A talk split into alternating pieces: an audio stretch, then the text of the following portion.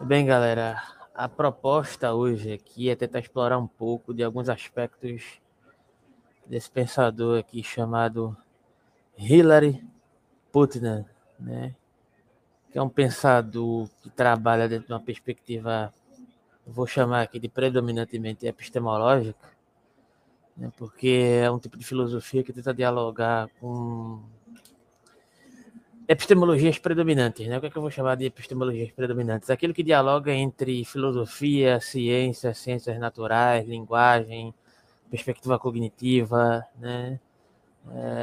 É um filósofo ocidental, para variar, americano, né? que trabalha muito próximo de determinadas concepções da filosofia analítica, daquilo que é concebido como é, a, a, a filosofia que trabalha com determinados pressupostos lógicos, né?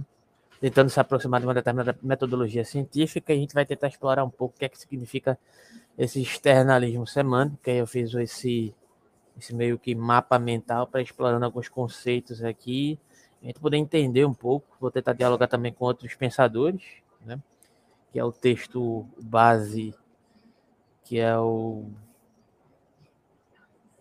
tem um texto do próprio Putin, né, né, que é o significado de significado, e tem um texto do artigo que tenta explorar essa, esse texto do Putin, né, né, que é os significados não estão na cabeça. Putin, Putin sobre o significado e a intencionalidade, que é do César Schreiner, Schreiner dos Santos, da Universidade Federal de Santa Maria. Então, tudo que eu falar aqui vai ser baseado nisso, só que eu não vou me furtar de, de dar a minha interpretação aqui da, das questões que foram submetidas aqui, até aqui, então. Então, para explorar um pouco aqui desse mapa mental, a gente tem que entender o que é externalismo semântico. Não vou explorar profundamente o que é externalismo semântico, né? mas assim vou fazer um comparativo em relação ao internalismo semântico, que é justamente uma posição intermediária onde o Hillary Putnam tenta transitar. Né? E aí, se quiser falar alguma coisa, Gabriel, também fica à vontade, tá? Tem algum comentário inicial para fazer sobre questões gerais? Opa, também, é, o, olá galera, também para quem estiver nos assistindo.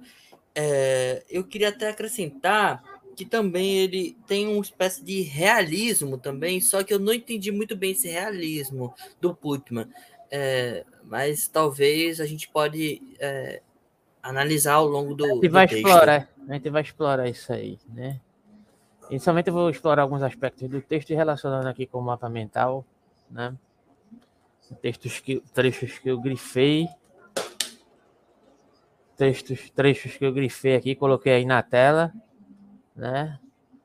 Então, em um determinado sentido, o Putin está tentando pensar o que é uma determinada metodologia em termos científicos, né? E como essas metodologias, de certa forma, podem sofrer uma determinada alteração sem deixar de ter um determinado rigor metodológico. Né? Então, diante disso, sempre o que está em questão aqui, para variar, seja na filosofia analítica, seja na filosofia denominada enquanto continental, ou outras filosofias, ou outras metodologias científicas, que são várias, sempre está em jogo a questão aqui sujeito-objeto, né? E a questão de objetividade, ela é mais presente aqui, porque a questão da objetividade ela está relacionada justamente com a questão do externalismo semântico, que não admite basicamente que, digamos assim, que os conceitos sejam formulados a partir de uma perspectiva subjetiva, ou seja, é o que a gente vai explorar daqui a pouco aqui, né? Existem alguns termos específicos que o, que o Porto não utiliza, né? É, para conceber que a própria relação conceitual em termos de rigor lógico, ela não depende das projeções subjetivas, que eu vou chamar aqui inicialmente, e aí posteriormente a gente coloca as terminologias mais específicas. Né? Então ele diz o seguinte: é, uma teoria semântica pode dizer que o significado de um termo é estabelecido pela própria definição do termo, ou seja, a, a, a, o significado, né, é que demandaria um encaixe em relação à objetividade. Né? Primeiro eu venho com o significado enquanto metodologia, e depois eu só tento encaixar o significado dentro da relação objetiva. Né? E a partir disso, isso é uma suposição inicial, não estou dizendo que essa é, a, essa é a definição que o Putnam dá, mas tipo, isso é uma, uma concepção que se opõe à teoria da, da perspectiva da, da teoria do externalismo semântico, da semântica externalista que o Putnam vai desenvolver. Né? É primeiro trabalhar com o conceito, a definição do conceito, e a partir do conceito tentar encaixar o conceito da, na, nas objetualidades. Ele vai até admitir que isso, em alguma medida, é útil, mas não diante de um rigor científico, não diante de uma certa determinação ambi ambientada num certo sentido de objetividade da realidade. Por isso que é externalismo semântico. Né? Então, só prosseguindo, né? Só prosseguindo, a questão é que é, se a gente pudesse conceber daquela primeira forma, né, as revoluções científicas, além de modificar o próprio elemento epistêmico, epistemológico da definição, poderiam mudar também o próprio elemento semântico do significado. Ou seja, a relação objetiva se modificaria também, né? é, a partir do elemento epistêmico ou epistemológico da definição, né, da conjectura conceitual. Né?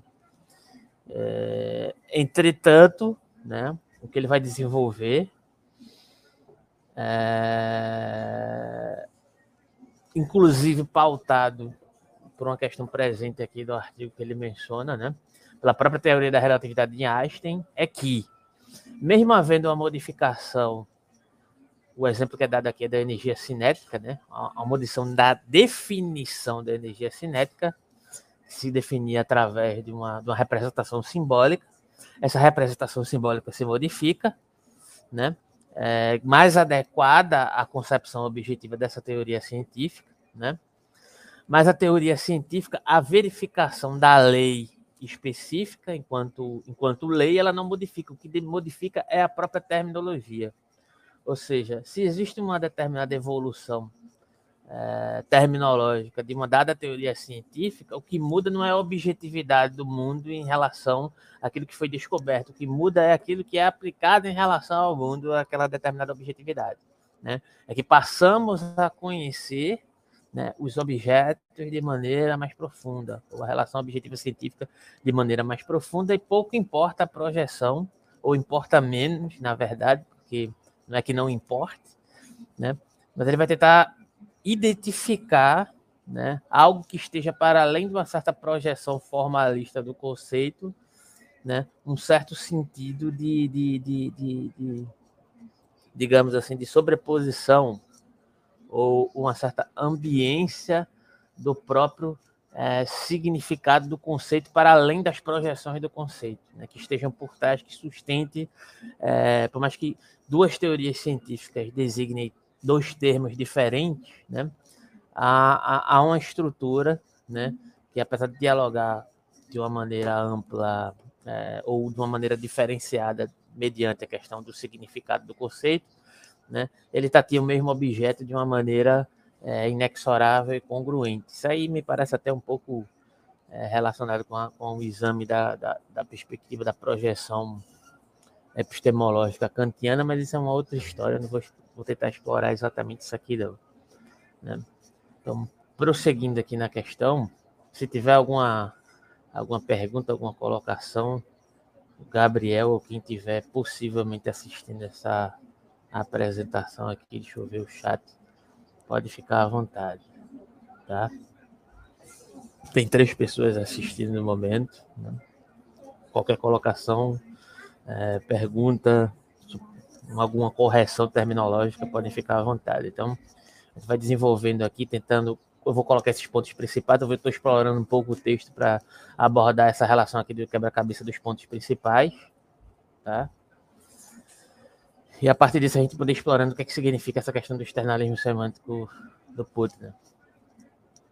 Então, em um certo sentido, o que o Putnam diz é o seguinte, citação do próprio Putnam, a referência de um termo científico não é dada por uma definição inicial, mas por uma combinação teórica experimental, né? ou seja, a relação com o mundo é que é capaz de me oferecer né, instrumentos teóricos para que eu possa tatear essa objetividade.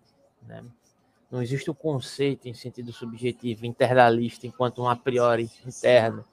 Né? Então, por mais que, de certa forma, essa, essa perspectiva dessa, dessa ambiência cognitiva ela também mantenha um certo sentido kantiano, porque é justamente alinhado a partir da crítica que Hume vai fazer a, a as relações causais do conhecimento em um determinado sentido, dentro das projeções, é, digamos assim, epistemológicas, de conseguir dar conta dessa concretude, o Kant vai levar em consideração em termos isso. Ao mesmo tempo, isso, de certa forma, remete à perspectiva kantiana do exame cognitivo das teorias do conhecimento, não por uma perspectiva subjetiva, mas por uma perspectiva externalista, né, é, desse desenvolvimento epistemológico. Né? E esse externalismo ele tem uma herança, é, de certa forma, kantiana, porque ele exame, examina essa externalidade a partir é, de, de validade dos argumentos dentro de uma concepção cognitiva, o que, de, de uma forma ou de outra, leva em consideração a perspectiva da teoria do conhecimento kantiana. Né? Então, essas combinações teóricas né, é, dependem do próprio ambiente externo. Né? É, logo, não dependem de, de, conceitos que surgem nas nossas cabeças. Isso aqui tem uma, tem uma, certa, uma certa relação com determinadas teorias que concebem os conceitos como uma teoria subjetivista ou que, ou de alguma forma, tendem a. Por mais que, que, que nenhuma teoria admita que é, que, que, os conceitos surjam de um sentido a priori absoluto, mas dão uma certa importância né, aos conceitos que podem ser examinados a partir de uma determinada projeção da própria formação do indivíduo epistemológico que se constrói em relação ao mundo, e isso em um sentido prioritário, ou até o próprio sentido de antirrealismo também, que pode negar a possibilidade de fazer esse exame a partir da perspectiva cognitiva, ele também está se referenciando a partir dessa, dessa possibilidade ou dessa impossibilidade epistemológica. Né? Então é como se fosse uma autorreferenciação dessa, dessa subjetividade do sujeito epistemológico que se compromete numa relação comum. E o que o Putin está dizendo é que isso não é tão importante, vai ser importante em uma dada, em uma dada questão específica que a gente vai explorar daqui a pouco. Tem alguma, alguma questão aí agora, por hora, ou ainda não? Por enquanto não, Alberto. Pode continuar. Prosseguindo, né? Prosseguindo.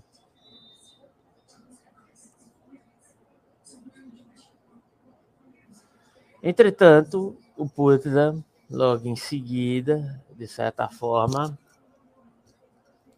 ele posteriormente ele vai tentar fazer uma teoria mediadora dessa questão, né?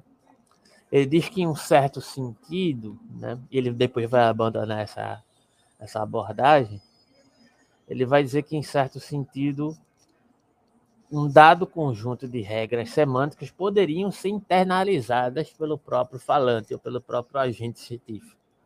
Né? Mas ele não mantém isso, né? ele muda de ideia, é, no qual ele vai explorar posteriormente no texto chamado How Not to Talk About Meaning, no qual ele trata das insuficiências dessa, dessa dada proposta.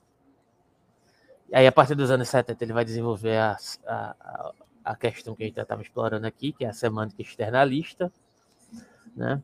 É, no qual ele concebe de maneira mais forte que nada que esteja na cabeça do agente ou do falante é o suficiente para determinar a que um termo se refere. É que ele está utilizando um termo não como uma projeção teórica que eu sou capaz de enumerar em relação ao mundo, né? É... Mas o termo enquanto uma relação inexorável com o mundo, né? O termo enquanto uma determinada ambiência de determinação objetiva, né? Ele vai dar um exemplo, por exemplo, da, posteriormente a gente vai tocar nessa questão aqui da, da Terra gêmea, né? Que a água na, no planeta Terra tem a, a definição é, ter, terminológica de H2O, e se a gente pudesse conceber a partir de um exemplo contrafactual, o que é um exemplo contrafactual? É, é um argumento lógico que coloca em prova um determinado encadeamento lógico dentro da, da, da, da concepção real de vida. Né? Eu posso usar uma abstração a partir do encadeamento lógico para poder comparar esse encadeamento lógico com as relações epistemológicas lógicas que se constituem na vida real. Né? E é esse comparativo que ele faz. Né? Esse é um contrafactual, é que tenta colocar em questão os argumentos factuais em relação a determinadas abstrações lógicas, mas que fazem sentido a partir de um rigor específico, né? dentro do encadeamento lógico. Por isso que ele utiliza esse exemplo da Terra gêmea. Né? Se a gente pudesse conceber um outro, uma, uma Terra gêmea, uma, uma, outra condição possível, e nessa outra condição possível, a posteriori, é, a terminologia da água não fosse H2O, fosse XYZ, que é o que ele vai explorar posteriormente, né? É, será que o, o, sentido congruente do conceito, para além da projeção conceitual da terminologia que eu exploro aqui na, no planeta Terra, sendo XYZ, lá conseguiria manter uma congruência relacional com o objeto, né?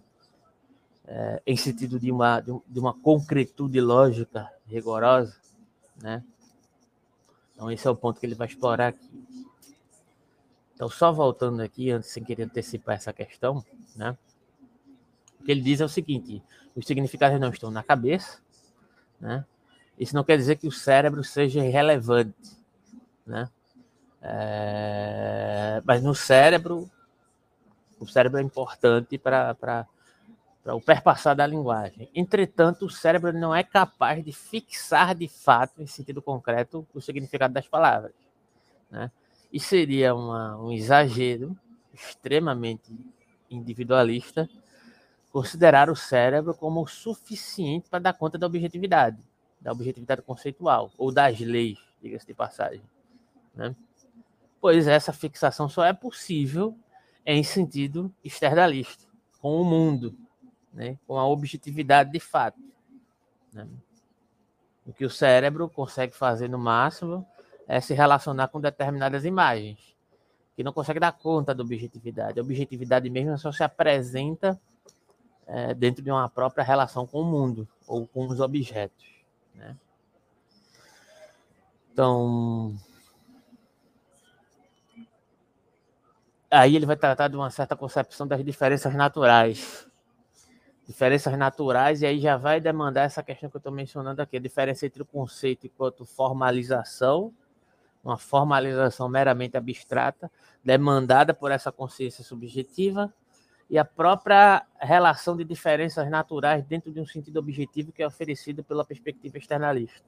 Né? Pela perspectiva externalista, que traduz, traduz pode se traduzir aqui né, como objetividade. Né? Que demandam as diferenças semânticas em si. Né? Ou seja, é, por exemplo, parafraseando aqui o próprio Putin, né? É, palavras de espécies naturais, nomes de espécies biológicas, nomes de substâncias, diferença da referência como diferença do significado. O que é que está em jogo aqui? É o nome que eu utilizo, eu, eu, eu digo é, por exemplo, sei lá, uma espécie, um camaleão. Eu nomeio aquilo de, de camaleão, né?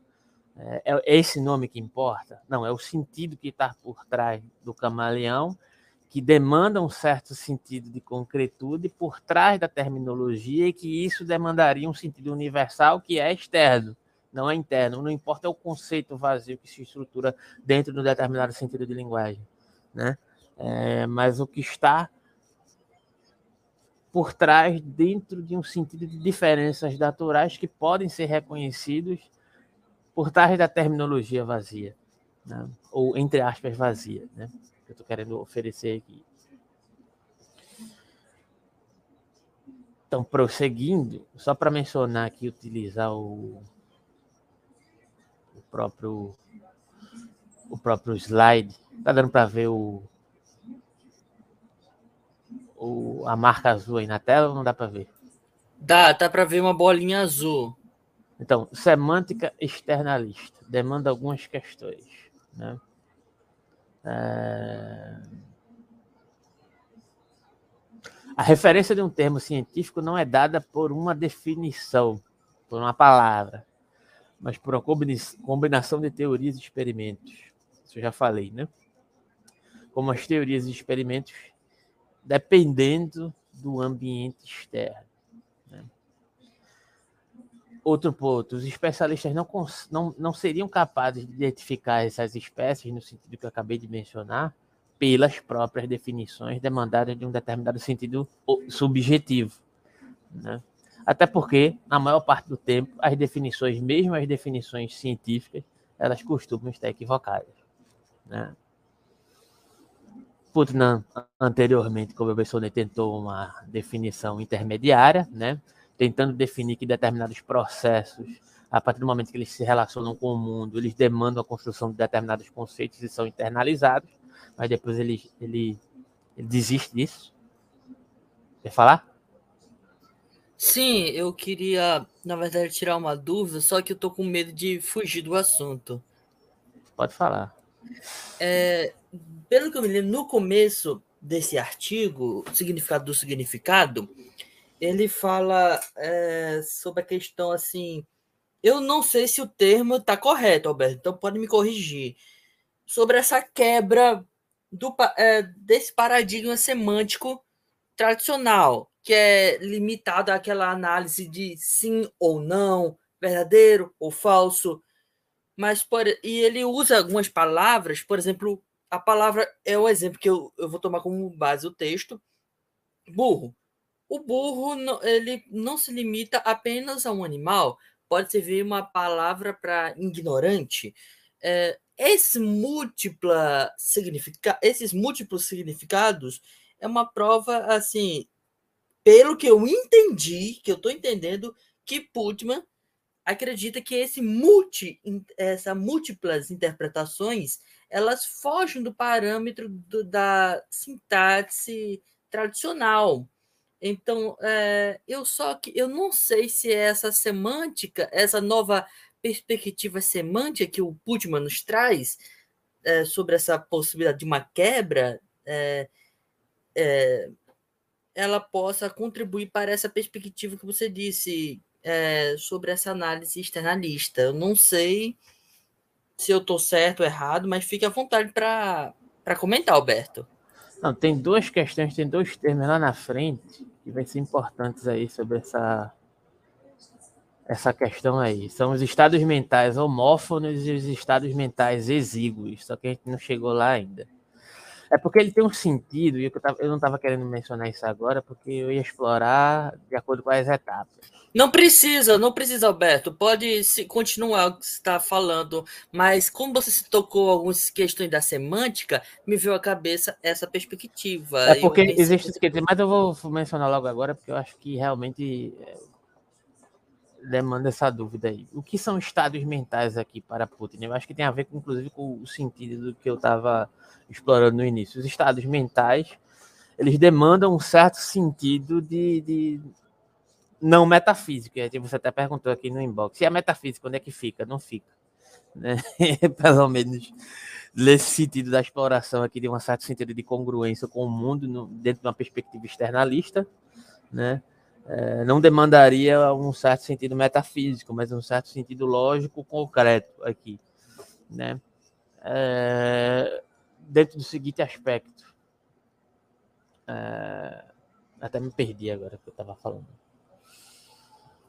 Da os estados mentais. Existem os estados mentais que compartilham determinadas relações com os objetos, é até uma dimensão, até dimensões assim de afecção, mas os objetos têm um certo sentido de concretude, né? E o estado mental é um sentido concreto também, né? Mas o que difere de, de, de, desse, dentro dessa, dessa, dessa forma de expressão dos estados mentais é justamente dois aspectos aqui que eu mencionei, que eu coloquei lá no início, que são os estados mentais exíguos e os estados mentais homófonos, né? dentro de um determinado sentido que se expressa é, dentro do encadeamento proposicional que ele vai colocar posteriormente. Né? Existem estados mentais que podem se tornar análogos, né? dentro de uma determinada lógica relacional, é, que esse estado mental vai se apresentar dentro de uma relação concreta, e essa relação concreta com o mundo, e as determinações dos estados mentais são os estados mentais exíguos, ou seja, são as projeções que, de certa forma, conjecturam-se a partir do, dos estados mentais concretos, ou, seja, são os reducionismos, são os estados mentais é, dentro de uma determinada perspectiva reducionista. E aí é quando eu defino, sei lá, que, que um termo se relaciona com um determinado objeto dentro de um sentido relacion, reducionista, perdão. E esse sentido reducionista é, desenvolve-se a partir da minha perspectiva subjetiva. Só que existe uma concretude para além daquela minha relação subjetiva, projetiva com, aquele, com, aquele, com aquela terminologia, com aquela palavra. Né? O que importa não é o estado mental exíguo ou re, é, reducionista, o que importa é o estado mental dentro de um sentido concreto que se relaciona objetivamente com o mundo. Né? E isso só pode ser demandado a partir da própria relação com o mundo. Então é necessário buscar essa externalidade que não está na minha projeção subjetiva, mas na relação com o mundo, que vai me demandar o estado mental de fato, relacionando-se de maneira concreta com esse sentido externalista. Né? Então é mais ou menos por aí. Só que eu vou chegar lá, vou voltar lá na questão.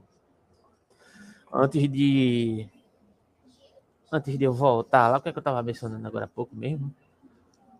A teoria intermediária, né? Então, como ele diz aqui, né?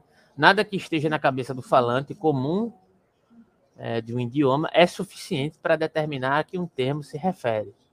Né? O próprio termo não serve para determinar o que é o termo.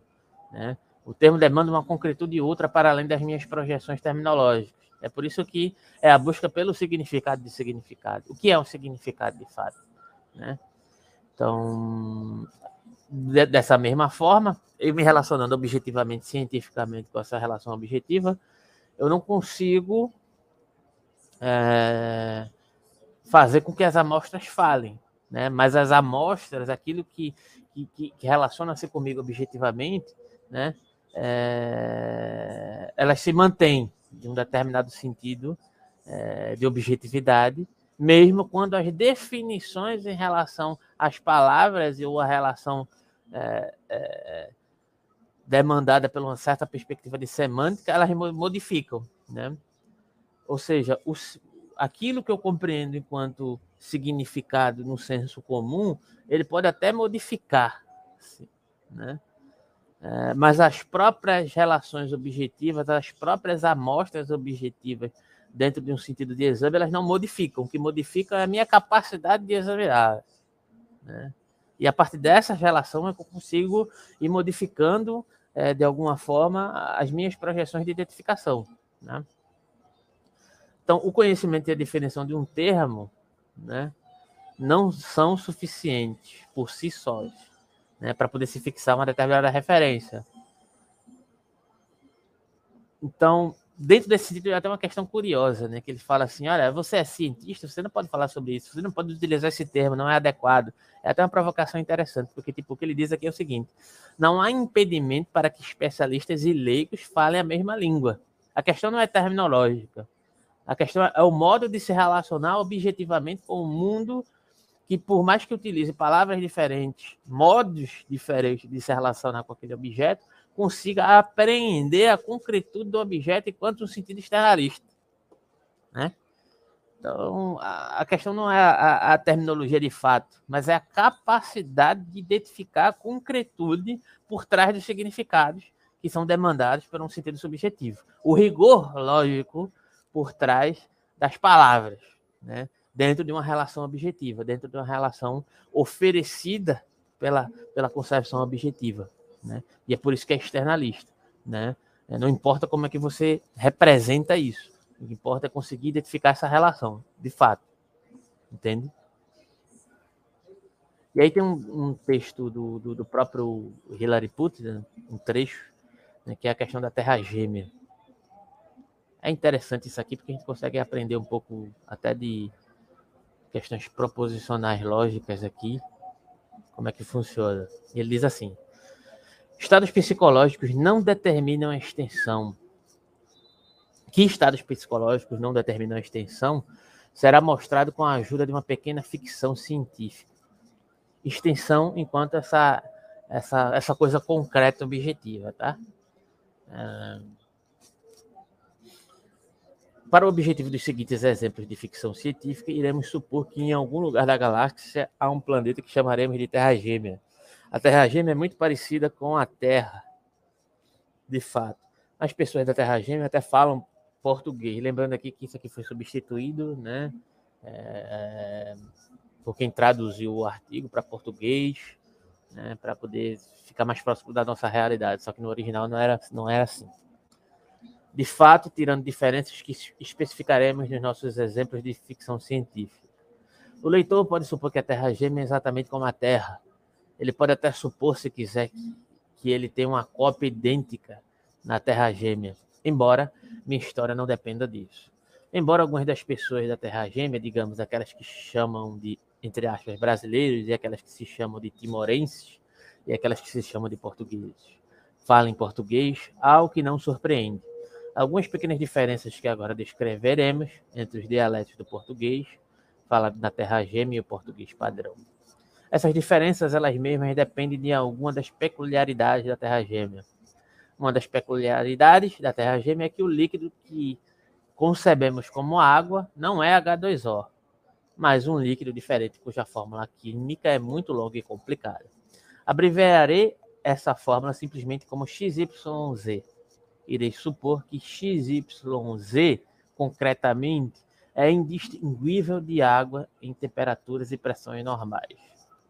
Em particular, tem um gosto de água e mata a sede como água. Além disso, irei supor que os oceanos e lagos e mares da Terra Gêmea contêm XYZ e não água, que chove XYZ na Terra Gêmea e não água, e etc. Algumas questões sobre isso. Né? Vamos lá.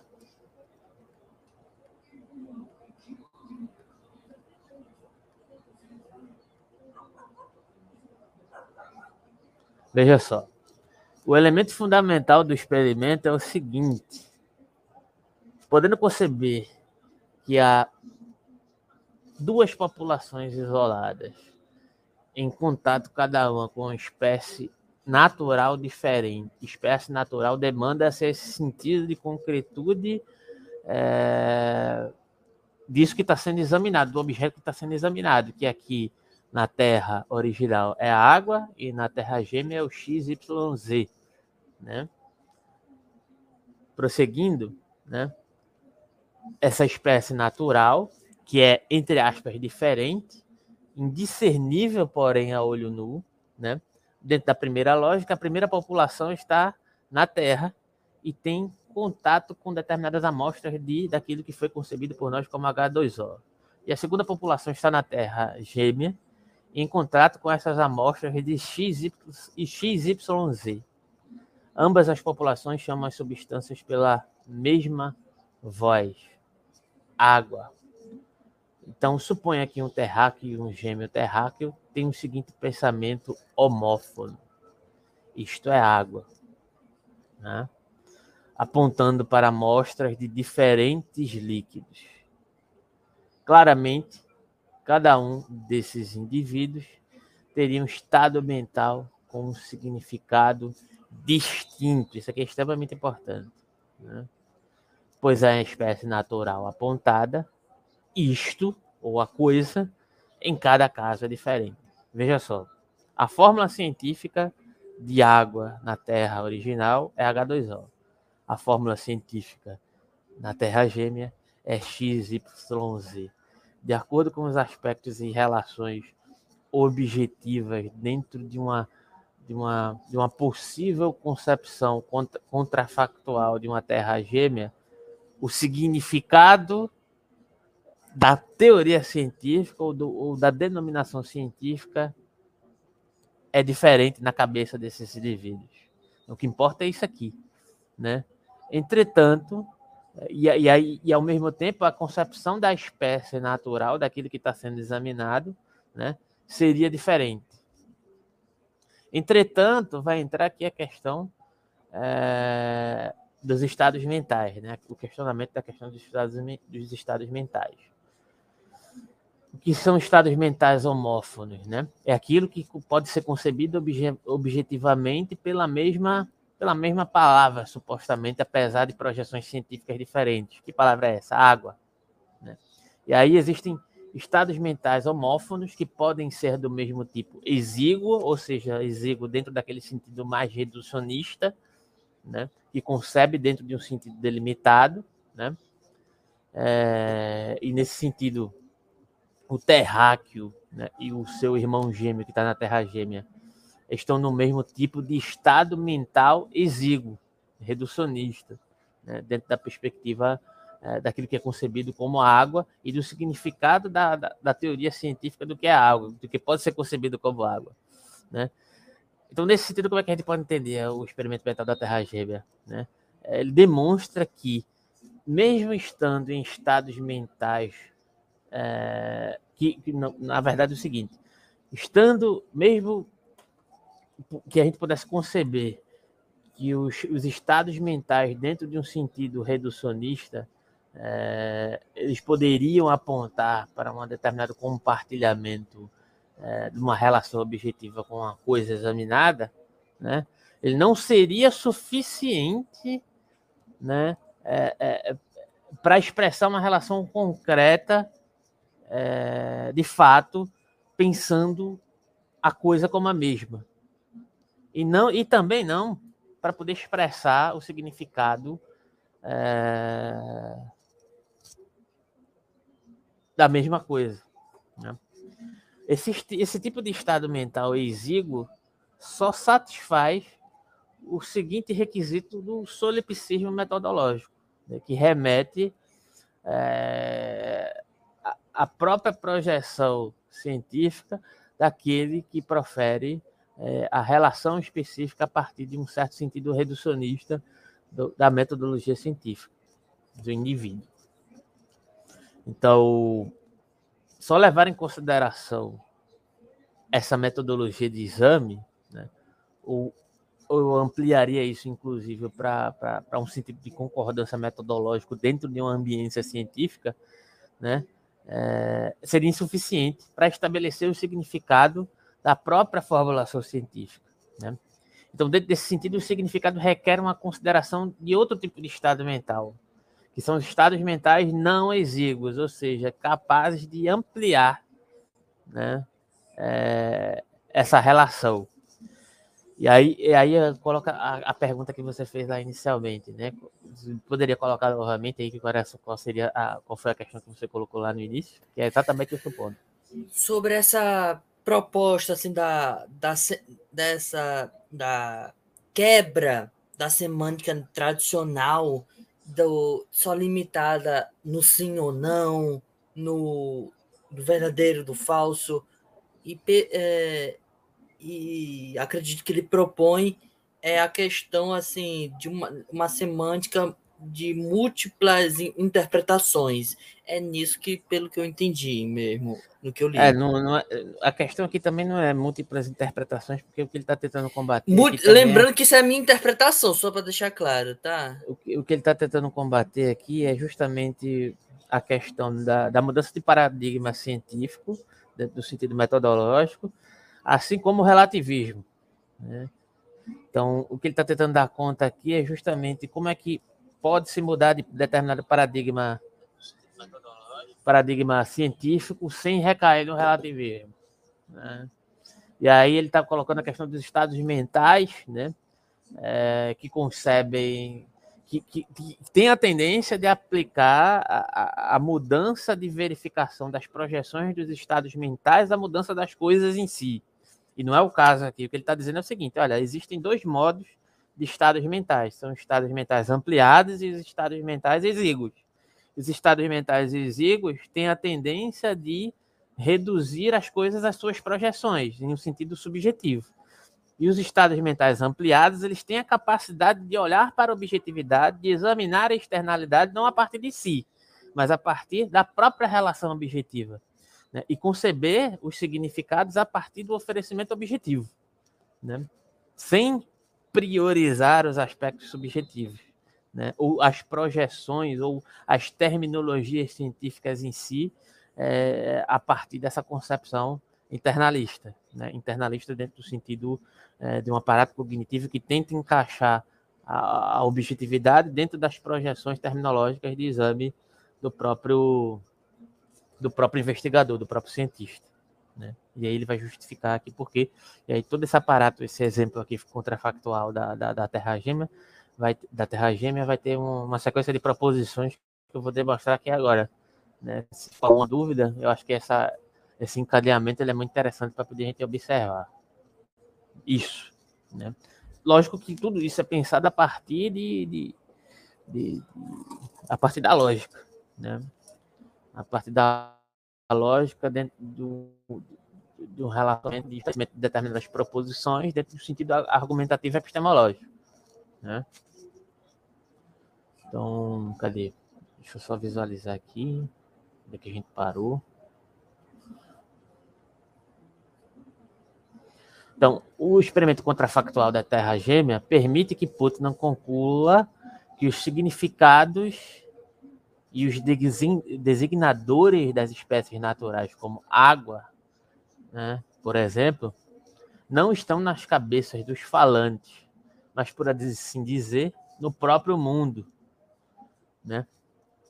É... Deu para entender isso aí ou, ou, ou, ficou alguma dúvida sobre essa questão? Ficou um pouquinho difícil de entender esse, esse finalzinho, esse último ponto que você acabou de dizer.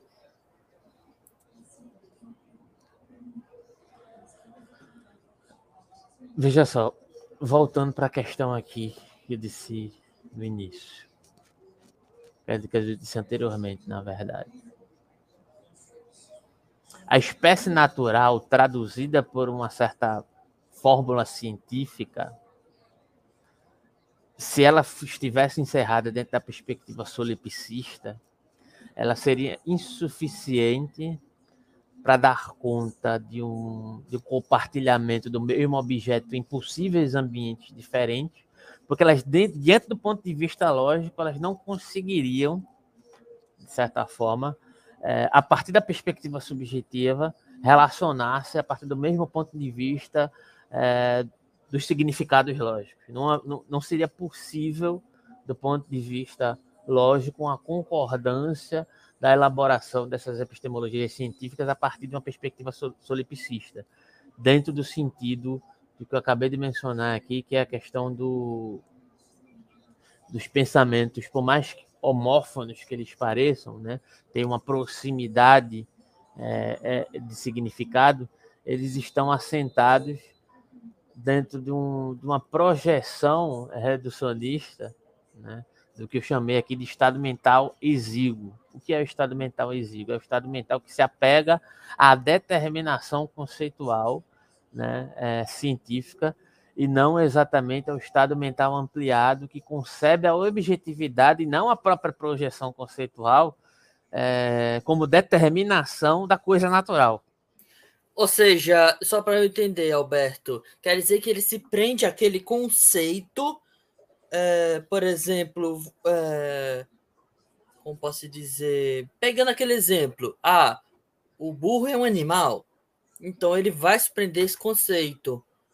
Então ele pode, é, eu esqueci o termo que você usou, mas ele pode é, se analisar, se a gente analisar profundamente, mas essa perspectiva, é, o, o termo burro pode tem uma amplitude interpretativa. Assim, eu estou interpretando dessa maneira. Não, é, é, isso... só, é, porque, é porque a questão, é, a questão aqui é cognitiva, porque é o seguinte: é, tem o burro conceito e o burro concreto, entende? Então, o burro conceito, vamos pegar o burro aqui na, na, na Terra, no planeta Terra, e o burro na Terra gêmea. Se o burro conceito aqui corresponde a um dado estado mental exíguo, que se apega só ao conceito como determinante da coisa natural, ele tem um estado mental é, próximo, mas não é um estado mental concordante do ponto de vista amplo, concreto, com o burro da Terra Gêmea, trocando burro por água aqui agora. Né? Não seria possível uma compatibilidade cognitiva de significado entre esses estados mentais exíguos, porque eles terminariam por ser solipsistas ou subjetivistas, né? Então, o estado mental ampliado, ele é ampliado porque ele não se reduz ao conceito, ele, se redu ele não se reduz, na verdade, ele se relaciona com a objetividade, com a concretude. Por mais que isso seja, de certa forma, é, modificável a partir das nossas projeções conceituais, mas a modificação ela não se dá porque eu uso o conceito em relação ao mundo e por conta disso o mundo se modifica. Mas é porque os conceitos estão se modificando, porque eu estou se modificando, porque eu estou ampliando a minha projeção cognitiva em relação à compreensão do mundo. O mundo não mudou, as leis são as mesmas, entende? Né? Só que a, as projeções dos conceitos se modificam mediante a minha incapacidade subjetiva é, de compreender o mundo em sua totalidade. Né? Então, o conceito ele é exíguo quando ele se, ele, ele se pressupõe dessa maneira solipsista, porque é isso que são os conceitos. Agora, o conceito enquanto concretude, né, é, enquanto o, o, burro concreto e o burro não conceitual, né, é, ele, ele, demanda um certo sentido de amplitude, porque é, é sempre a relação da cognição em sentido amplo com o aspecto de conhecer o mundo, no sentido externalista. Ele não se reduz ao conceito como, como uma concepção, por exemplo, ontológica determinada, né? um exame.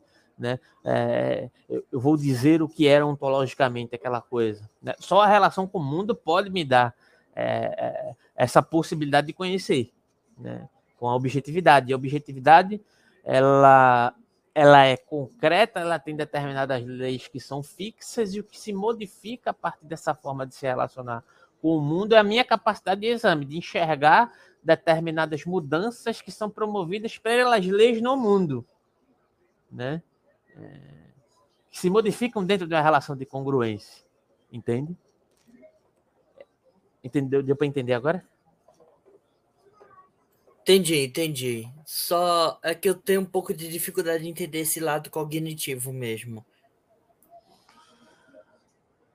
Então, só voltando para aqui, ó, acho que agora vai ser interessante porque ele vai explorar cada um dos argumentos. Ele não, ele não quer dizer que você tem que concordar com ele, porque tem, tem várias críticas possíveis aqui essa, essas colocações que ele está fazendo aqui.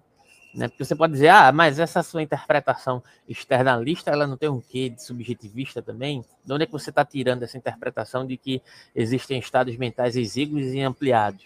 Né? Será que isso não é uma projeção a partir das suas próprias pretensões e da sua forma de se relacionar com a metodologia científica, a partir daquilo que você projeta como metodologia científica? Né? Mas aqui ele está baseado na lógica, e para questionar isso aqui, você teria que questionar os pressupostos de maneira lógica se você for assumir que esse tipo de filosofia é importante para você fazê-lo, né? É, mas enfim, mas não é o caso, que eu estou tentando apresentar como é que ele entende essas questões, né?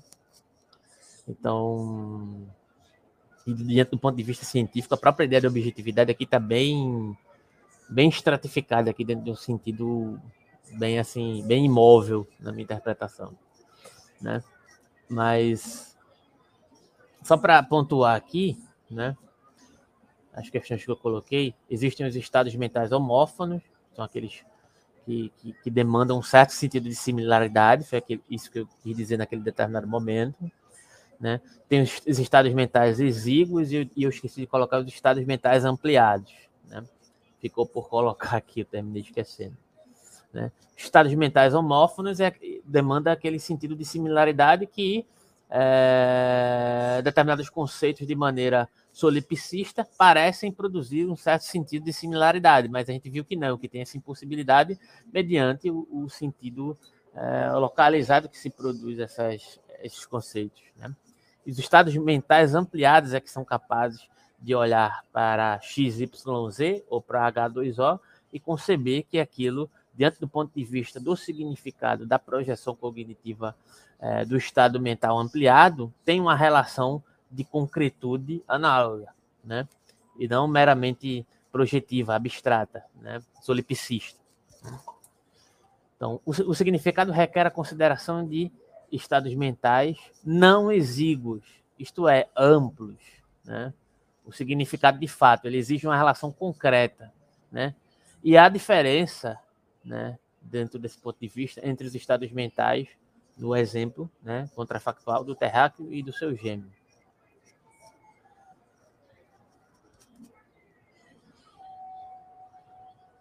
O experimento mental da Terra Gêmea mostra ou tenta demonstrar que estar em estados mentais do mesmo tipo exíguo não seria suficiente para pensar a mesma coisa e também não, por conseguinte, para significar a mesma coisa.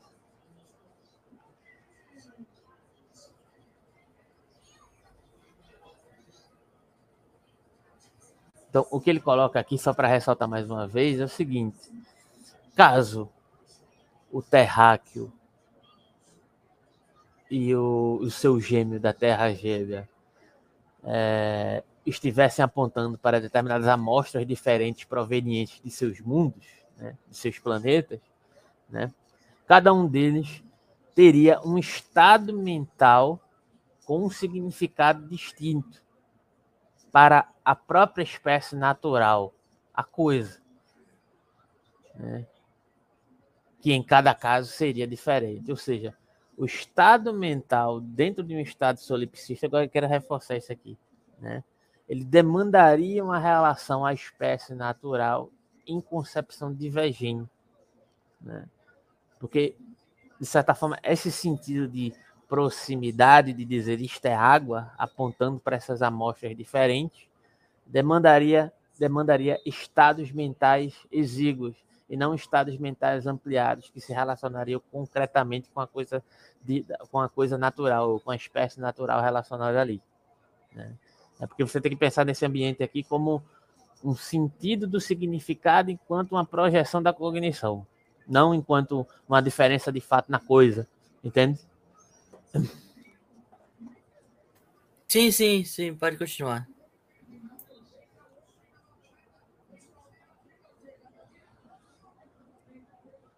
E aí as premissas. Premissa 1. Estados mentais envolvendo substantivos que designam espécies naturais ou são amplos ou são exíguos. Esse é o primeiro argumento. Aqui. Vamos supor que eles são exíguos. Né? A gente já sabe que é exíguos, né? a tendência reducionista e solipsista de se relacionar com as coisas naturais. Então, se o estado mental é exíguo, então o substantivo água tem o mesmo significado na Terra e na Terra gêmea. Será? Né? Premissa 4. Se água tem o mesmo significado na Terra e na Terra gêmea, então ela tem a mesma extensão. Premissa 5.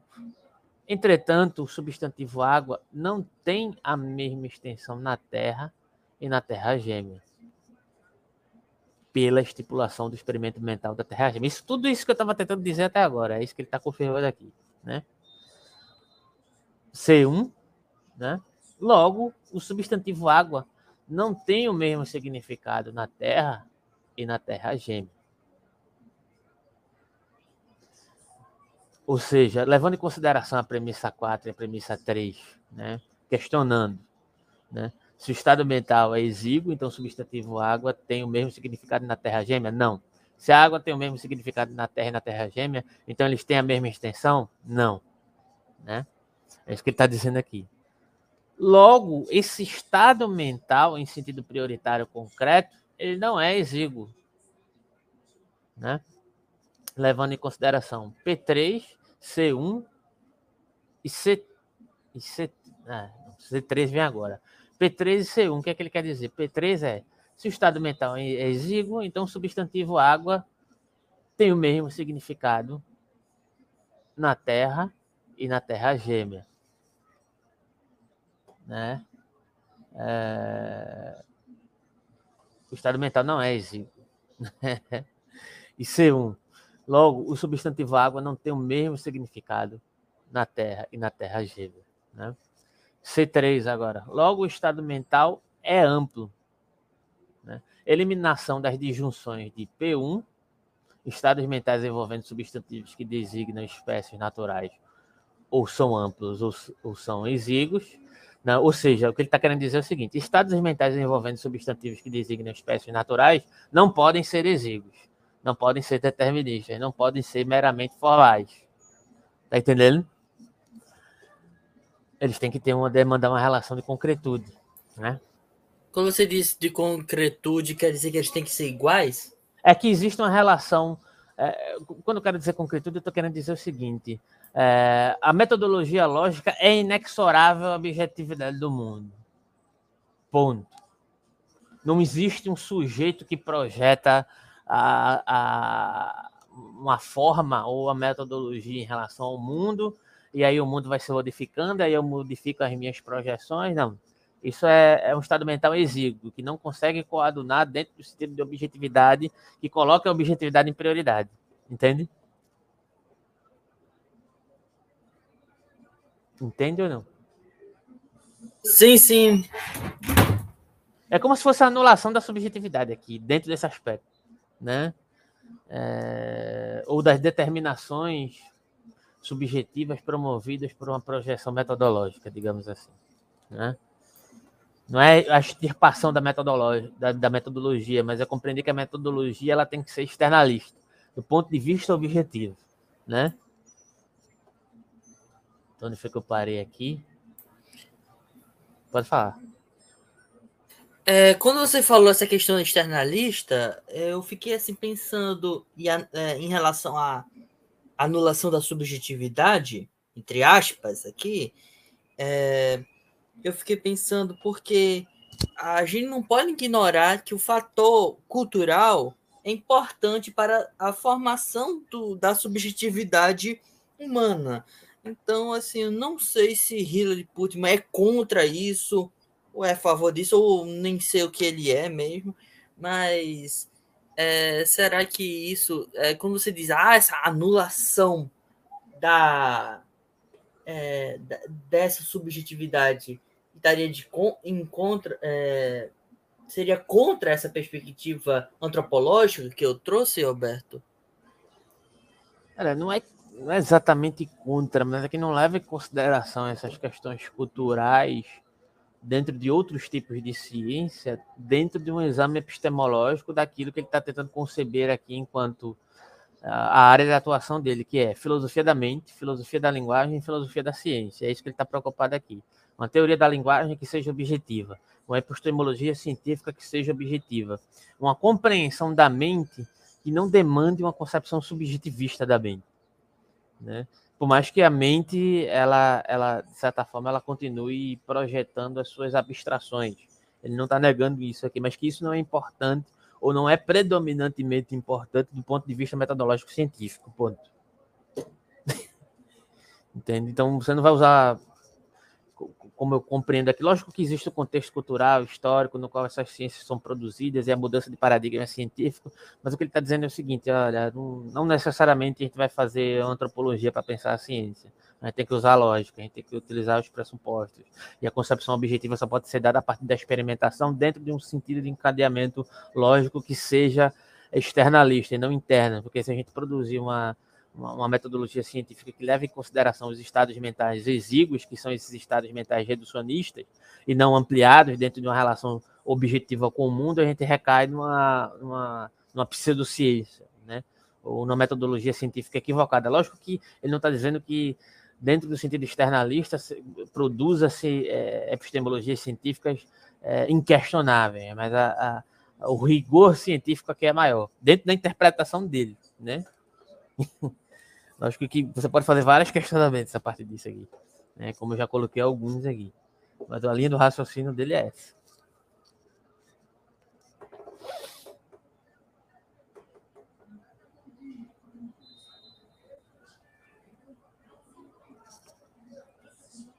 Mais alguma colocação? Não, não, é, é, pode continuar. Então, só continuando aqui a tabelinha, eliminação C3, né? Logo, o estado mental é amplo. Amplo, ele quer dizer objetivo, né? Eliminação da disjunção de P1, estados mentais envolvendo substantivos que designam espécies naturais.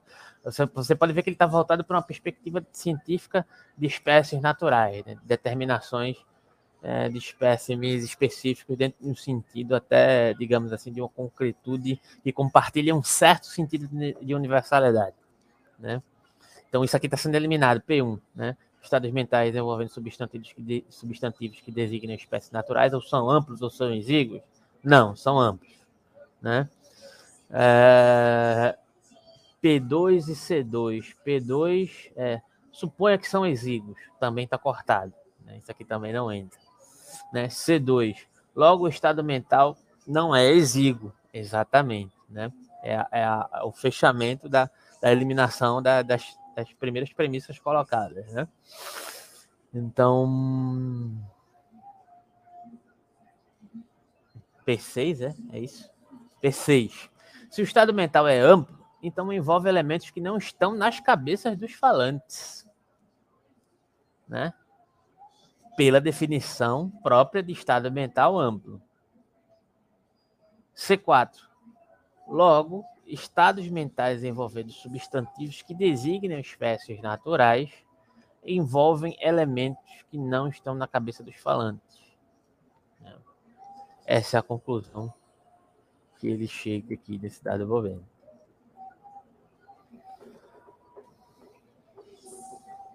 Então, voltando aqui para o texto aqui para tentar colocar mais algumas questões antes do de pensar em encerrar aqui alguns comentários. É...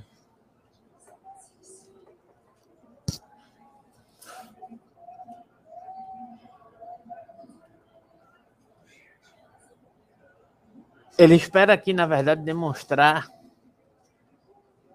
que esses estados mentais que envolvem esses substantivos naturais, como por exemplo a água ou uma espécie específica, né, são necessariamente amplos e através dessa desse encadeamento lógico, né, é, de um certo sentido de redução ao, ao, ao absurdo, ele tenta provar que tais estados mentais não podem ser exíguos, ou seja, reducionistas. Né? Dentro da premissa 2, ele apresenta a suposição né, de que os estados mentais são exíguos. Né?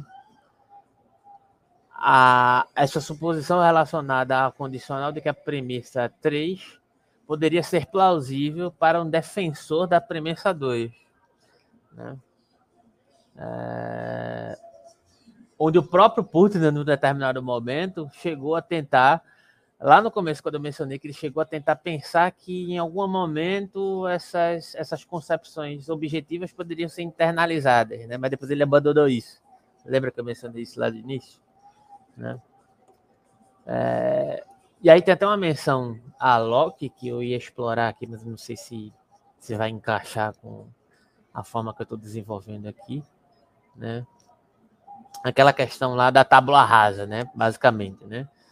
Que a mente humana é uma tábula rasa e que, que vai recebendo impressões, né? E essas impressões seriam internalizadas, né?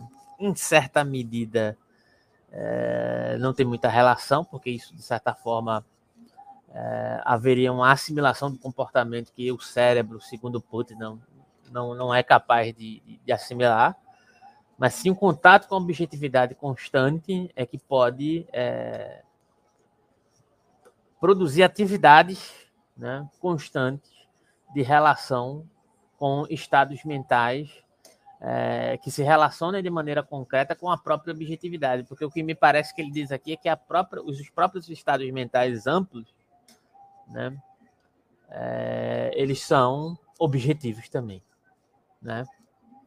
Eles são objetividade. Então, se relacionando com a própria outrificação dos objetos, vou chamar aqui assim, né, a gente pode conhecer mais rigorosamente o mundo e cientificamente o mundo. Né? E aí, continuando só aqui, o próprio texto. Se a gente pudesse conceber os significados como os mesmos, a partir da de, de, supostos raciocínios próximos a partir da ideia da Terra gêmea em relação a, ao próprio planeta Terra, né?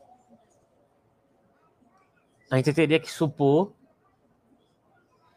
que esses dois seres humanos, a partir de conjecturas solipsistas diferentes, estariam no mesmo tipo de estado mental, intencional. Eles não poderiam ter significados distintos. Né? Pois, se isso não for possível, os, os próprios estados mentais se diferenciariam. Né? Mas se o significado é o mesmo, através da premissa 4, a extensão, ou seja, a concretude de quaisquer substantivos, teria que ser demandada também, né? incluindo a própria noção de água, o substantivo água, na verdade. Isso só seria válido se a gente levasse em consideração o solipsismo metodológico, né?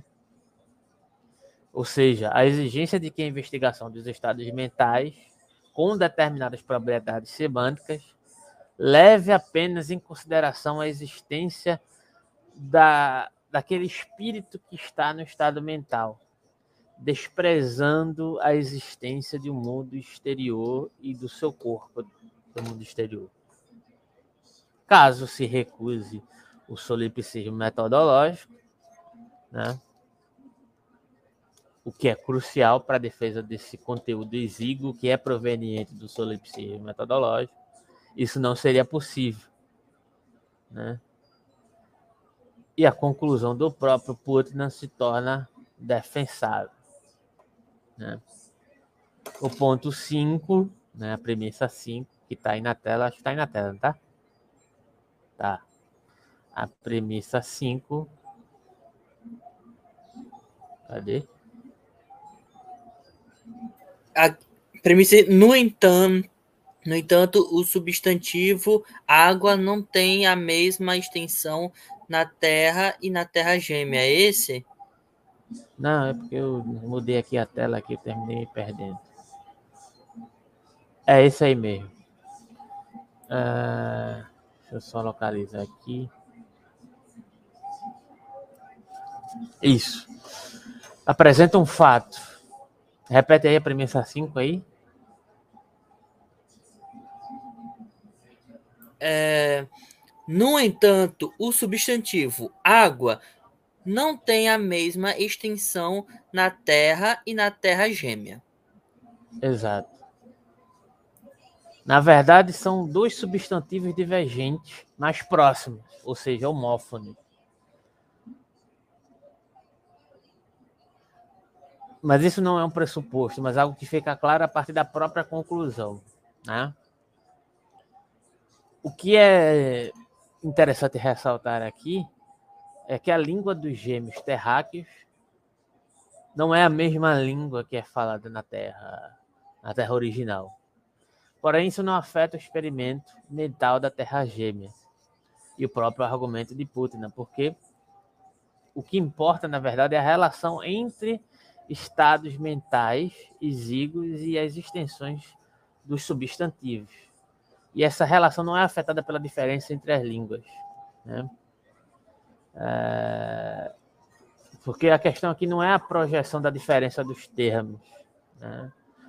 Mas é a possibilidade né, de conceber aquele objeto natural né, como constituído não de uma projeção solipsista subjetiva, né? a partir do significado que o projeto, a partir de uma metodologia científica nutrida dentro de um dado ambiente, é, que pode ser considerada aí uma questão que você colocou, cultural. Né? A cultura pode ser levada em consideração, mas não para uma metodologia científica. O exame tem que ser desenvolvido a partir de estados mentais ampliados, né? amplos. Isso quer dizer que demanda uma relação mais concreta do que uma simples projeção é, formal de uma, de uma, certa significação de linguagem que demanda-se como, como prioritária em relação ao objeto. Né? E aqui nesse trecho ele vai tentar explicar o artigo, né, pelo menos, as questões sobre a metodologia que ele está utilizando, que são os contrafactuais, que eu já mencionei aqui, né? São encadeamentos lógicos que de forma análoga, tentam questionar o desenvolvimento lógico de uma de uma realidade é, de uma realidade verificável, né, a nossa convivência, né, mas utilizando de parametrizações para verificar, fazendo nesse sentido de encadeamento lógico comparativo, é, e a partir disso questionar a própria forma com qual a gente observa essa essa suposta realidade, né?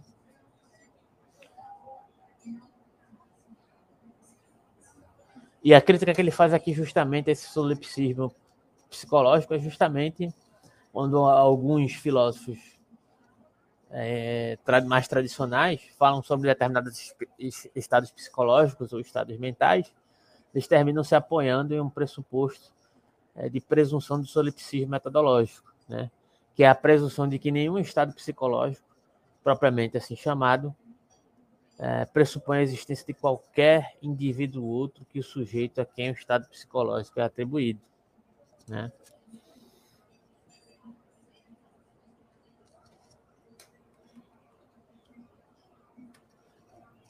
Partindo para a questão da conclusão das premissas, a premissa 1 e 5, né? podemos concluir, na conclusão 1C1, que o terráqueo e seu gêmeo dizem coisas distintas com seus, respectivos substantivos, denominados a partir de um, de um substantivo de significado próximo, que é a água. O que permite concluir que os, na conclusão 2 que os estados mentais não são exíguos. Isto é, são né, na conclusão 3, amplos, né, ou não podem ser exíguos, né, para poder se construir uma, uma concepção objetiva em relação ao objeto natural, né? Se pudéssemos adicionar uma premissa de número 6, que explicitasse a definição de estado mental amplo, poderíamos chegar a uma conclusão 4, que é o seguinte, é interessante essa, essa colocação que ele faz. Fatia torta como quiser, mas os significados simplesmente não estão na sua cabeça. Ou seja, utilize a metodologia que quiser, os termos que você quiser, projete-se como quiser, porém, no significado concreto de uma identificação da relação objetiva com o mundo a partir das perspectivas naturais, elas não são provenientes das nossas projeções solipsistas subjetivas, e sim da relação objetiva com o mundo e das relações com os objetos. É a partir daí que podemos construir ciência, podemos construir lógica, epistemologia e o que quer que seja.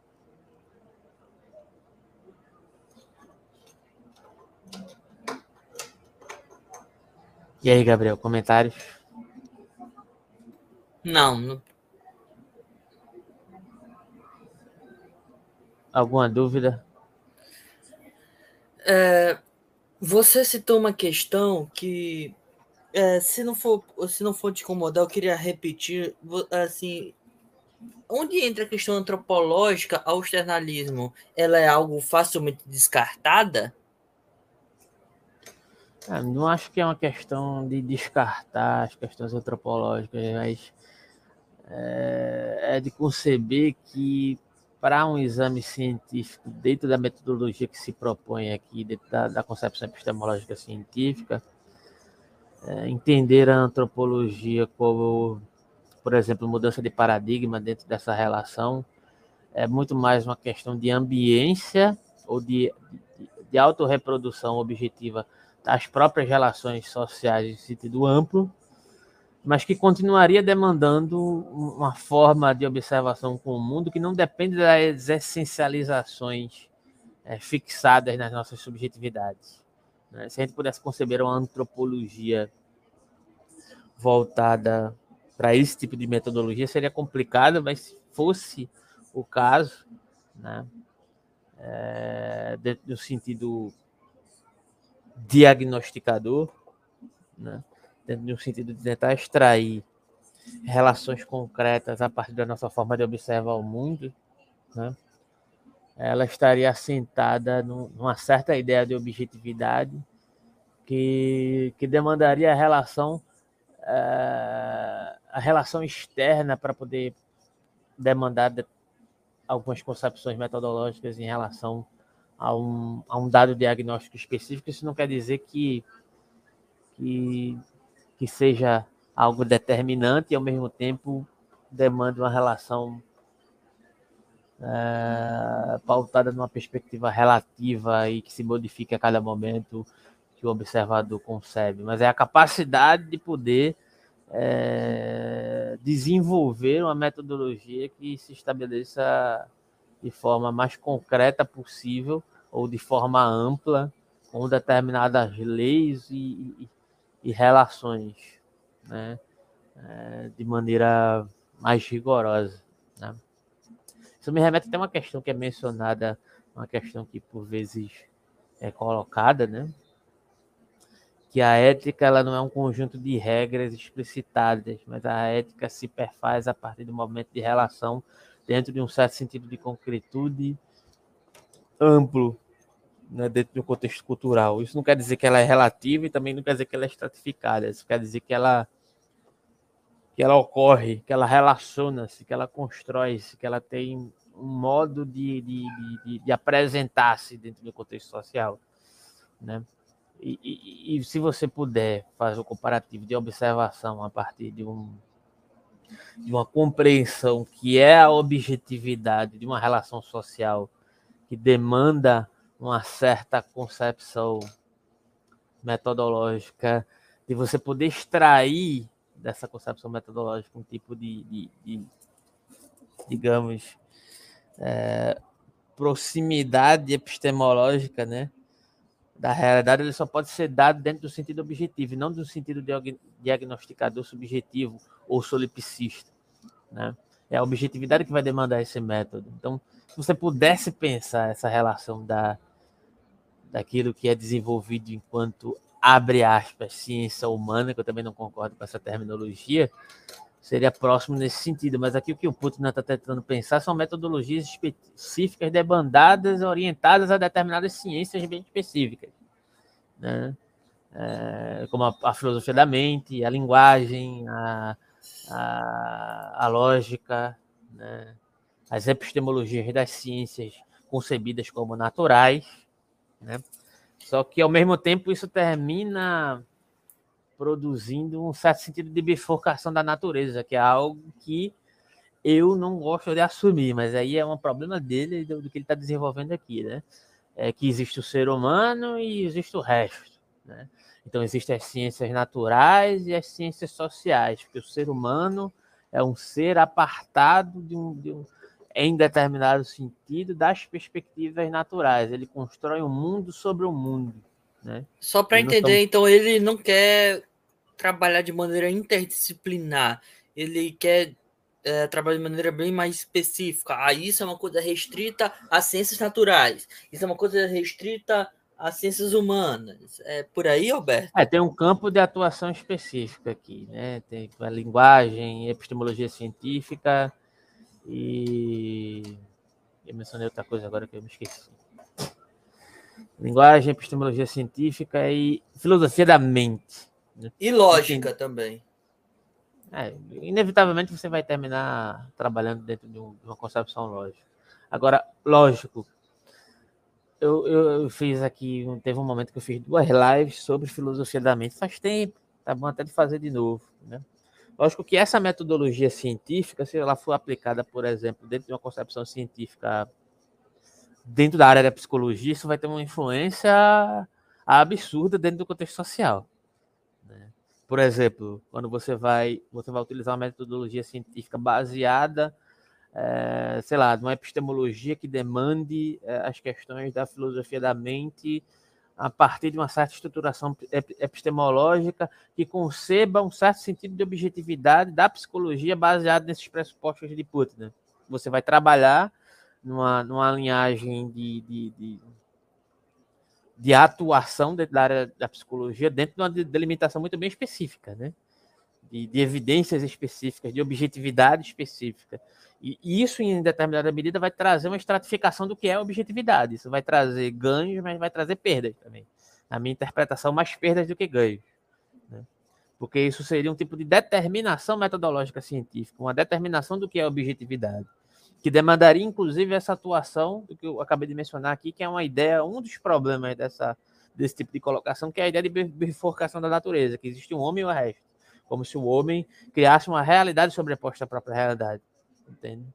É, que está incluso aqui nesse tipo de raciocínio. Lógico que ele não, não é uma questão para ele aqui, a questão para ele aqui é uma, uma, uma noção de inexorabilidade das premissas lógicas constitutivas em relação ao mundo, a partir disso que ele chamou aqui de, de uma certa relação de extensão com o, os estados mentais ampliados, mas isso vai demandar problemas. Né? A ideia aqui foi trazer mais uma exposição sobre o que significa o externalismo semântico na perspectiva de Putin, que pode ser bastante criticável. Né? Lógico que o internalismo também vai trazer determinadas complicações. Só que aí você pode demandar de outras epistemologias para fazer uma crítica mais ampla, inclusive dentro do sentido da separação de ciências humanas e ciências naturais, o que eu também não concordo, mas me parece que ele segue o caminho da separação do que são ciências aplicadas e ciências sociais, a partir da sua pergunta. Né? E eu acho que essa essa distinção ela é sempre contraproducente. Né? Ela não é interdisciplinar, apesar que eu acho que essa palavra também é problemática, né? interdisciplinaridade. Né? Eu é... falo de maneira mais é, educacional, que eu, por isso que eu. Não, eu entendo, mas é porque tem problemas aí também, tem uma, uma série de duplicações é, na ideia de interdisciplinaridade, mas eu não vou entrar nesse método aqui agora. É. É, eu não sei se eu expliquei, Alberto, mas eu citei essa questão da antropologia porque é, eu acredito, eu, como leitor de antropologia, acredito que não é uma coisa facilmente descartada. A gente não pode ignorar que o fator cultural é um assim externo, seja ele cultural, principalmente, é um fator importante para a subjetividade humana.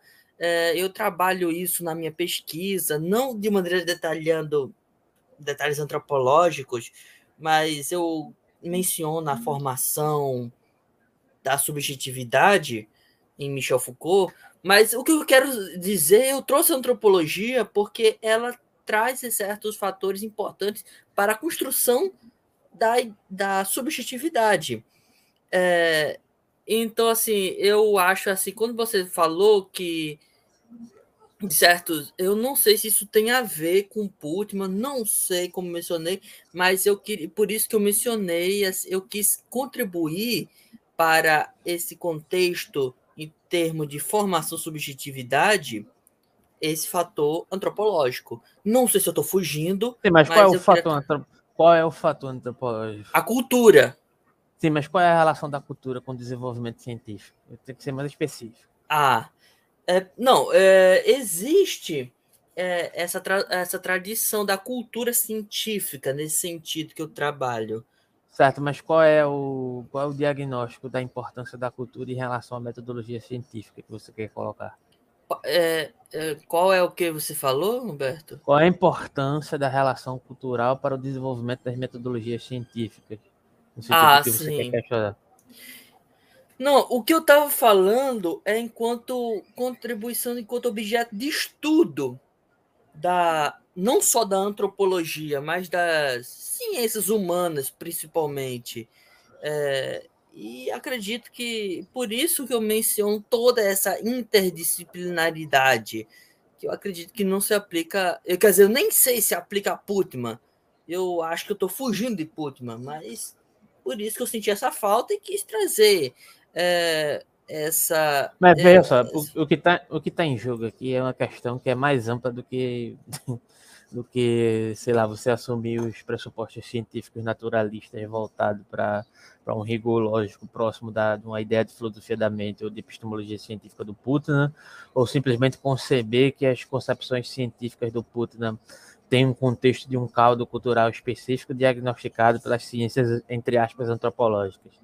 A questão aqui é muito mais profunda. Sabe qual é a questão? É a divisão entre essas metodologias científicas, como, por exemplo, autossuficiente dentro da sua própria lógica de funcionamento. Que... Autônomas, nesse caso. Nesse, é, autossuficiente. Ah. Dentro de uma dentro de uma lógica que compreende que, por exemplo, sei lá, que, que, que a ciência sempre demanda relações de poderes e, e demanda, sim, de certa forma, demanda uma certa localização, uma construção cultural específica, mas isso não resume a questão do desenvolvimento científico, assim como a própria questão da, da das investigações antropológicas e culturais e que investigam as condições de possibilidade de desenvolvimento da ciência, elas terminam fazendo algo próximo que as, que as ciências aplicadas fazem, que é colocar o homem dentro de um sentido prioritário de olhar para a sociedade, olhar para a natureza, olhar para o mundo, né, como se como se ele fosse algo apartado do mundo, né? Dizendo que a ciência é aquilo ou, ou, ou, deixa de ser aquilo, ou que de certa forma a ciência precisa ser criticada enquanto metodologia científica porque ela é apartada do mundo.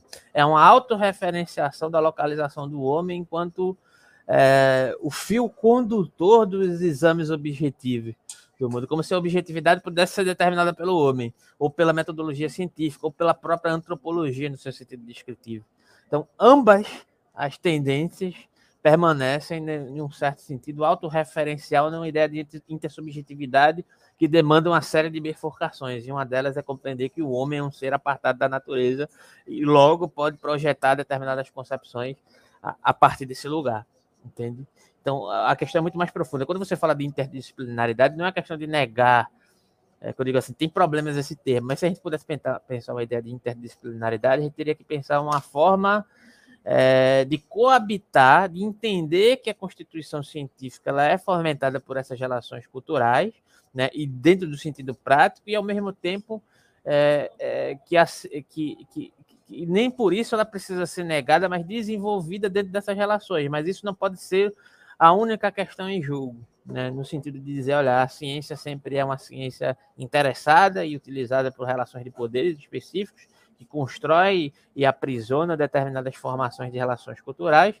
É, e tudo é utilizado nesse sentido, a filosofia, a religião, as instituições, as relações humanas, uma ideia de subjetividade é, constituída dentro de um certo sentido de tradição, o que não é utilizado dentro desse aspecto, entende? Então, eu acho que o buraco é muito mais embaixo, né? É sempre uma tendência de observar que o homem, de certa forma, ele pode ele pode a, a, adquirir um certo sentido de neutralidade que é improvável, né? Tanto diante das perspectivas antropológicas, assim como diante das perspectivas supostamente científicas que se aplicam dentro desse LIUB, né? Então tem uma série de questões para levar em consideração aí, né? É, dentro desse aspecto. Eu acho que, que uma dica interessante é o seguinte: será que uma teoria científica ou culturalista antropológica se sustenta se você, se você retirar o homem como, como figura fundante. Se você tirar o homem, essa teoria se sustenta ainda? Né? O homem enquanto figura central do desenvolvimento epistemológico dentro de uma certa perspectiva de ciência, seja na antropologia ou seja na metodologia científica. Se você tirar o homem, essa teoria se sustenta ainda? Eu acho que essa é a questão. É de pensar as relações objetivas como questões outras, né? Repensar o lugar da objetividade, principalmente, inclusive, dentro das ciências sociais, né? Que as ciências sociais trabalham num certo sentido de objetividade, né? De social, de sociabilidade, dentro de uma ideia de diferenciação muito cooptada e determinista também, por mais, por mais é, diga-se de passagem, que, que admite um certo sentido de diferenciação, mas é um certo sentido de diferenciação já cooptado por um certo sentido de variação. Né? Se fala do social, como se o social fosse um tipo de Deus ex máquina que resolve tudo, né? E, e, que explica tudo. Então, não é só uma tendência das ciências aplicadas fazer isso, entende? Então, a dificuldade é reencontrar essa, esse desenvolvimento de uma outra objetividade que, que, demanda a localização de uma não racionalização, inclusive, de uma não racionalização já projetada, como se a gente tivesse a possibilidade de prever é, os aspectos imprevisíveis da relação é, concreta do mundo, o que é um problema, que até em Hegel isso está presente, a relação intersubjetiva. Né? Por mais que a concepção dialética se pretenda dilacerar essas relações de objetividade e subjetividade, ela permanece centrada ainda numa numa, numa certa autorreferenciação. Então, eu acho que esse é um problema tanto das ciências aplicadas, da, dessa denominada filosofia analítica, assim como da própria filosofia, das, das, das próprias filosofias que tentam criticar essas essas concepções epistemológicas que se pretendem rígidas. Elas terminam recaindo no mesmo erro por tabela. Né? É assumido um certo sentido de um antirrealismo, ou algo do tipo.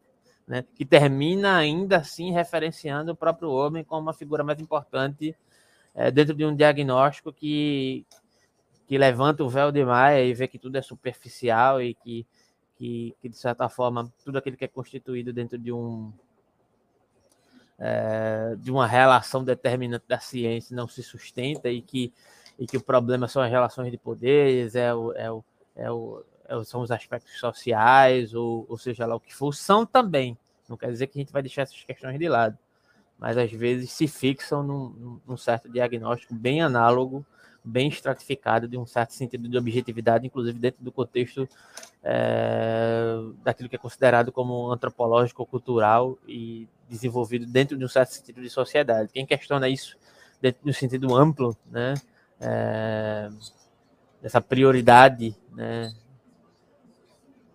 do homem, né, que se coloca dentro de uma de uma redoma de importância, né, mesmo que seja contra gosto, é o próprio Bruno Latour, né, é um pensador importante para representar esse lugar da da, da objetividade, mesmo enquanto variação, né? da estratificação daquilo que a gente concebe como mudança dentro da lógica social, mas que mantém uma mesma lógica de acontecência que termina produzindo algo muito próximo do que as ciências, entre aspas, aplicadas, por vezes terminam por se fixar.